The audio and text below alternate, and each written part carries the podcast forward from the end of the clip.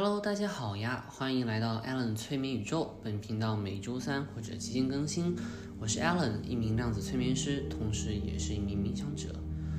呃，那么本期呢是咱们的临界杂谈，之后应该又会多陆续几期更新一下临界杂谈。呃，今天的主题内容的话，是主要想一下说地球拯救计划，还有星际种子，或者叫星际志愿者吧。然后，其实我现在整个人的状态不是非常好，因为大家也知道嘛，前两天是超级大月亮这个满月，然后当时为了离月亮近一点，我就去爬火山了，在这个月亮底下冥想，就等于是用那个月亮的能量去净化整个身体，提升一下频率嘛。结果呢，回来以后就开始疯狂的拉肚子，今天已经拉了七八次了。那其实因为我对于我体能量在体内的运作感知不是那么敏感的，所以虽然我明白出我前往火山的原因，但是我的小我他一直就不想相信，就一直在那边咕叨的叫，就一直跟我讲说，嗯，你拉肚子不是因为说你的杂质在排出体外，而是因为你下了火山之后吃的那一餐吃坏肚子了。因为我从火山下来了以后我就只吃了一餐，后面。他就小我就一直说是那家店有问题，结果我朋友他知道这个事情以后，他就跟我讲说他在那边已经吃了两次了，而且他是个肠弱肠胃非常弱的人，他就完全没问题。而且我反思了一下，其实我在刚来巴厘岛的时候呢，我也开始疯狂的拉肚子，然后因为巴厘岛本身也是一个能量场域很强的地方嘛，所以这两个一结合，我我的高我的声音就越来越大。就是跟我讲说，你体内的能量这些杂质在被疯狂的排除掉，那需要个载体，那是什么呢？那就是拉肚子。嗯，那其实呢，很神奇的是，在给大家录这一期播客以前，我这个拉肚子的事已经完全好了。那如果是因为我其实也是个肠胃很弱的人，那如果是以前的话，这种急性肠胃炎，我是不可能在一天之内直接好转的。但我现在就是已经完全好了，没事了，而且只花了一天的时间。嗯，所以好，这只是一个小插曲哈。嗯，今天回归咱们今天内容，今天主要想讲的是发生在之前发生在地球的，并且还正在发生的这个地球拯救计划以及星际种子。那其实从这个其实啊，高维生命与人类的接触从古至今一直都在。地球最早的时候是。在被报告为是可以孕育生命、当做学校的这么一个地方的时候，这个宇宙议会他们层层的审批，最后决定派人前来播种，呃，呵护这个花园。嗯，园丁们就驾驶着飞船前来细心的呵护，他们想要打造一个完美的一个怎么一个乐园，然后作为大家的一个度假村、休假村。那些跟给高位生命想来三维体验这种震动的这种这么一个乐园，他们也能从中学习一些课题的选择。那个时候的预计是，所有的人类都是长生不老的，没有任何的疾病啊、负面情绪在存在，就是咱们现在所谓的天堂的这种描述。但是很不幸的，一颗带有打引号哦，这个很重要，一颗带有打引号病毒嗯的陨石砸向了地球。于是呢，这个花园里面就开始长杂草。然后需要强调的是，为什么我要这么严肃认真的强调这个病毒需要打上引号？因为大家不能把它定义为是一个坏的东西。这颗星球，这个这个陨石啊，在它自己原本所属的星球，它就是正常的存在着。它只是因为说，嗯，与地球的环境八字不合，所以才被定义为杂草。但你不能说它是一个坏东西。你就不能加上你自己的主观意愿，就像是火星上面全部都是二氧化碳一样，那大家会说，哦，火星是坏家伙吗？不会吧。所以这点很重要，要很客观的认识到这个事实，不要加上主观情感，不然信息就会被扭曲。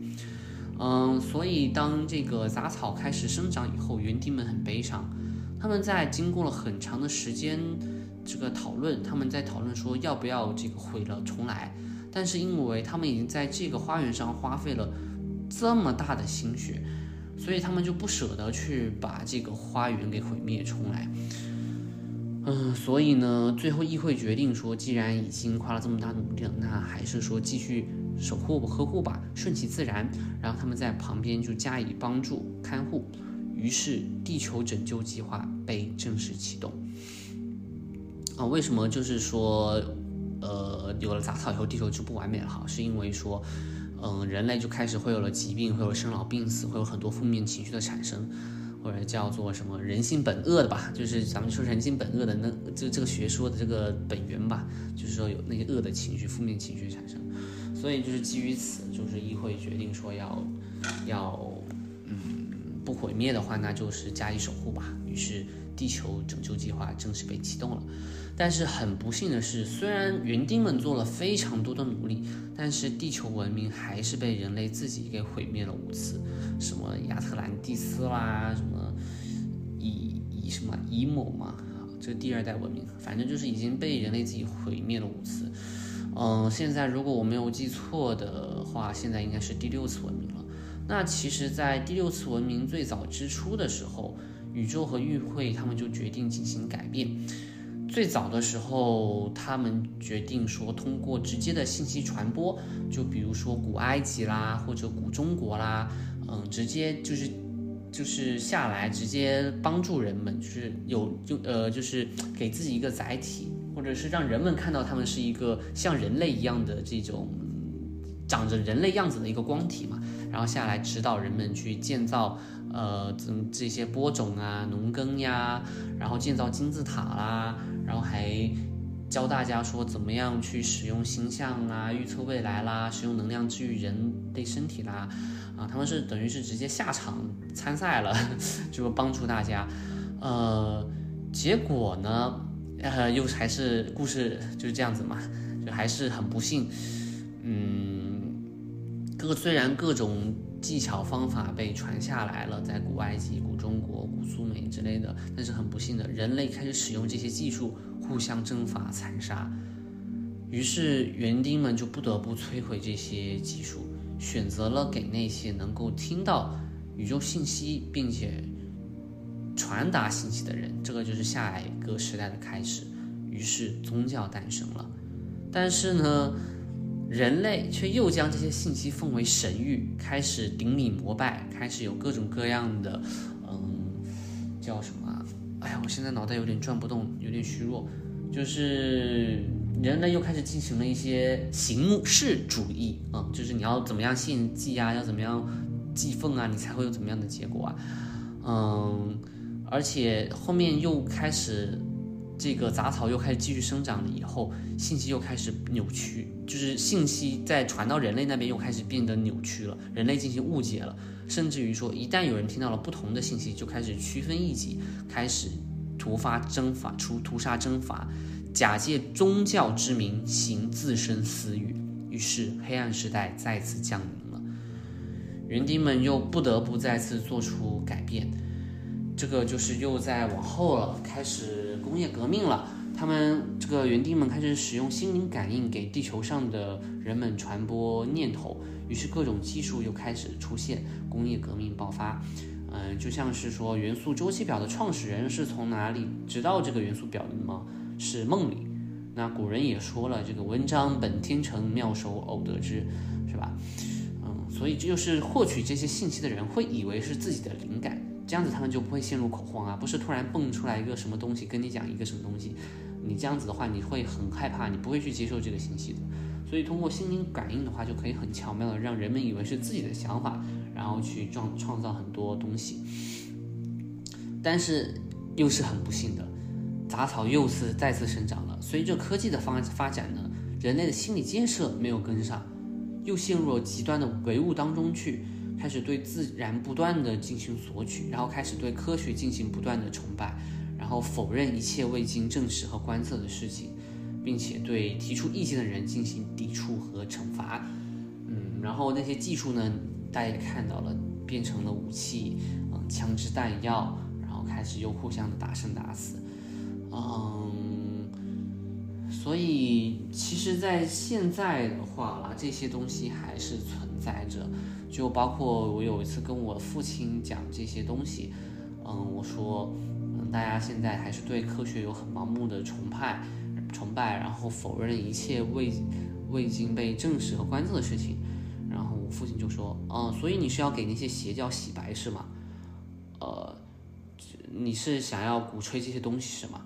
那我想说的就是说，我从来没有说谁对谁错，我其实一直在讨论的都是信息本身是怎么样的，信息本身并没有错，只是人们错误的把它进行了运用和误解，变得乌烟瘴气。这也是很多人一讲到玄学就有些抵触，然后直接打上封建迷信的这个一棒子打死的原因。然后也有人会说啊，你说的这可能是以前的愚昧时代，就是说，比如西方你烧死那些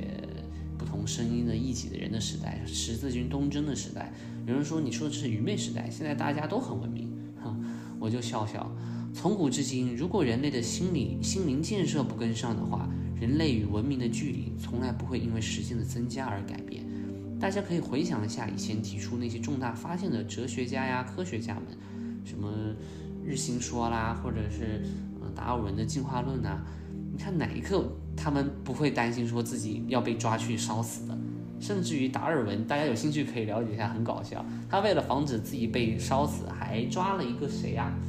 他是抓了一个谁来当做联合创作者？然后后面。呃，就是说我只是总结一些发现，然后后面这些书什么的都是那个人写的，就很搞笑。所以其实就算是现在这个这么多人，还是会有动辄就贬低哲学，说要与其不共戴天，这不也是受大环境影响吗？因为你想象一下，如果是科学家，但凡敢讲一点身心灵层面或者涉及一点玄学的东西，他们很可能会直接被冷藏掉的，他们的事业就毁了。所以就像是一个恶性循环一样。人们就变得越来越崇拜物质和科技，但是我想说的是，科学并不是所谓的能被人类观测和总结出定义的东西才叫科学。然后，科学的对立面就是玄学。科学，我觉得应该是包容万象的，应该是包含着宇宙所有真理的。那么，玄学理应包含在其中。就像是大家就是网上很火的一句话，就是说玄学就是未经证实的科学。我觉得是真的要认识到这个存在，而不是说有人就是有的科学家或者是有人就是直接把玄学一棒子打死，说什么身心灵啊，嗯，塔罗呀，或者是这个梅花易数啦、紫薇啦，全部都是封建的东西，嗯，就是科学才是这个。最棒的是唯物才是最牛逼的，任何事情都能被科学证证实的，嗯，我觉得不能这样子。这这隐藏在这套非黑即白下的逻逻辑逻辑是什么呢？是人类的傲慢与自大，是那些被吞噬被小我吞噬的人的愚昧和无知。所以我觉得大家要很理性的、客观的去看待玄学，不要一棒子打死，啊，这样子。就很容易陷入到这种对峙当对立当中去，这不是说园丁们希望看到的，也不是说人类该有的一个样子。然后呢，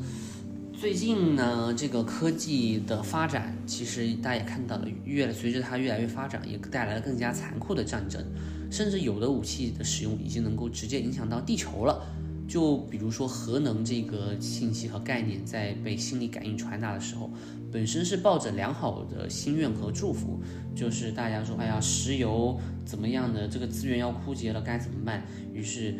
嗯，心灵感应传达下来说，你们可以使用核能，嗯，这是一种非常，嗯，不能叫清洁的能源吧，就是它虽然核能在宇宙里面还是被认为说性价比不是很高的。能源，但是在当时的地球来说，已经是一个很不错的能源了。所以，它就为了防止人类因为资源的匮乏，感觉因为人类感觉要因为自身要匮乏资源，要打生打死了。为了防止这个情况产生，核能的这个概念就被传出了。但是没想到，啊，人类大家也知道发生什么了，人类又把它用在了武器之上，嗯，开始这个美国嘛轰炸日本嘛，核爆日本。所以，其实当当时这个日本在经受核爆的时候，整个宇宙都为之震撼，整个宇宙都感觉到了，所有的存在体心里都流露出了巨大的悲哀与震惊。唉，于是宇宙和议会他们又决定再次进行改变，彻底的动员星际间所有的志愿者前来帮助地球。嗯，方式就是投入这个人类的躯体进行转世，然后从内部拯救地球。这也是为什么大家近年来，大家会发现这些素食主义者呀、和平爱好者啊、瑜伽呀、冥想者啊、身心修炼者啊越来越多了。而原先那些深陷在艳丽之轮里面的人类呢，他们此刻正在临界观看等待。因为如果再把他们带回来的话，这个所有做的努力又会白费。所以现在这一波志愿者的话是第三波，嗯，之前的话是有还有两波。这个每一波的时间，大家就以一百年来算嘛，就是人类的一生，所以就是三百年前就有第一波了，但是人比较少，而且那一波志愿者的话，很多是不适合不不适应这个嗯地球的，因为他们本身是很振动频率很高的存在体，是充满着爱与光明的，来到这个物质很物质的社会，然后频率很低下，又有这么多负面情绪的话，他们很多受不了就自杀了。然后第二波的话呢，差不多就是在二战的时候。二战的时候来进行了一些努力，然后他们就只是存在在那里，就可以通过磁场啊能量场影响到身边的人。但是很明显的，你看二战又爆发了，核爆又爆发了，所以宇宙合一会决定加大力度。第三波，也就是近近近近时代来，然后开始又投入了更多的志愿者，然后方式呢是通过建立各种各样的能量网，然后来提升大家的振动频率。不再是像第二波志愿者那样子，就是你哪怕隐居在深经老深山老林里面，你去出事也没问题。就是现在的越来越多志愿者开始行走于人世之间，开始去明白自己的任务。嗯，所以这一波志愿者是第三波，估计也是最后一波。就很多人和我就直接说说，感觉其实这一世自己的任务就会完成了，完成以后就回去了，没必要再进行下次轮轮回了。那包括其实我做催眠的话，我也会知道说。在以前我老师的那个年代，在一九六零年左右的时候，那个时候所有的客户他们去往的都是前世啊，或者去解决一些前世的课题啊，然后他们也会完全昏睡过去。那么我现在做客户做个案，我就会发现说，他们不会昏睡过去，大部分的客户都会保有很清楚的认知，他们的人格都会在旁观看，就是因为他们的频率已经被提升上去了。他们就不用说，嗯，呃，昏睡过去才能接受到这些信息了。他们可以在清醒的时候也能接触到这些信息，包括什么清呃预知梦啦，或者很多人觉得自己的感官第六感变得更强啦，很多人说自己开悟啦，嗯，都是这样子的。呃，然后包括说，包括说，哎，我突然脑袋有点宕机了，脑袋有点转不动了。包括说，甚至于在不久的未来都不用借助说催眠，人们就能和高我进行链接。就幻想一下，你现在坐在我面前，我们就可以直接泡杯咖啡，我就会说啊，你现在这个问题是什么导致的？你说，嗯，想一下。你会说，啊，让我想一下，我知道答案。然后你说，我在哪一世哪一世的时候出现的这个问题导致了什么？然后我问了，我又问了你说，嗯，一个数学猜想很难的。你这时候，你哪怕你是一个学音乐的，你会说哦，让我想一下，我知道答案。你会跟我讲说这些东西，因为每个人都可以跟高我进行链接，然后进入宇宙的这个全能、全知全能的信息库，只是现在遗忘的面纱被放下了而已。但是在不久的将来的话，嗯，人类就可以重新找回跟宇宙的链接，重新拾起这个面纱，所以就未来就是一片美好的。嗯，然后又讲到说，哦，还有前世，就为什么现在很多人他们进行前世回溯的时候，他们不会回到回去前前世，因为前世的那些课题都已经被解决了，已经被迭代完了。现在大部分去往的都是说现世，就是这一世，比如童年某些问题导致的一些呃客户现在问题存在，或者是因为说，嗯，可或或者是潜意识会选择直接给客户看到一些未来。让他们不要去担心，去完成自己的人生使命，就很少会回到前世了。现在，这都是一个很棒的一个信号，嗯，展现出来的东西。嗯，但是啊，有点需要注意的是，虽然现在很多人在讲说你要怎么怎么样开悟，你要怎么样去，嗯嗯，这个把自己跟高我进行链接，好像就是他们讲的就是说我开悟了就很牛逼了，你就可以不再这样子痛苦了。我想说的是，这种想法。就是你本身的呃，出发点是没错的，但是这个目的很危险。为什么呢？因为这样子又很容易被你的小我给吞噬掉。因为我明白有很多人，他们虽然就是说，哦，开我开悟了，我很牛逼，怎么样的，但是他们会有那种想法，就是说没开悟你就是很垃圾的，我开了悟我就是很牛逼的，嗯，或者说我有这些特殊能力，我能预知未来，我能做预知梦，我能去帮人治愈，我就是很牛逼的，全部都是我的功劳。这样子就很容易所谓的打引号啊，走火入魔，或者被心魔和小心魔和小我给吞噬。这样子你就是迷失本心的东西，因为完全没有必要去 judge 和评判任何人，每个人都有自己的课题。嗯，有的人开悟慢一点，那并不是说就不好，你就是要说，哎呀，你这人怎么这么不开窍？这这这都已经讲这么明白了，还是不开悟。哪怕是有很多很迷茫的宝宝们，也可能会觉得说，我不开悟就是很坏的。千万不要有这样的想法。每一个人都有每个人的课题，每个人都有每个人的机缘和时间点。你没开悟的时候，你就做好没有开悟的时候该做的事情。嗯，去去觉察，去完成自己的课题。那开悟了以后呢，你就再去做你开悟以后该做的事情就好了。开悟并不是说是一个，嗯，就就是神药一样的，就是你就彻底被拯救了。它不是的，也不是像个期末考试一样，说我给你一二三四五六七给你题目进行衡量，你对了啊，你答了差不多了，你就可以开悟了。不是的，我更愿意把开悟称之为一个过渡的时期，就是你已经把你开悟前的课题完成了以后。那么你接下来要去完成开悟以后的课题了。那为了让你能拥有开悟、完成开悟以后课题的能力，所以理所当然的就让你开悟好了。它是一个自然而然的过程，而不是一个感觉好像很牛逼、一个觉醒，就是我觉醒了，我变得很牛逼的这么一个过程。千万不要让你的小我把自己吞噬掉，千万也不要陷入到自我崇拜这种感动当中去，说我有多么牛逼，千万不要啊！这是这是不可取的。嗯，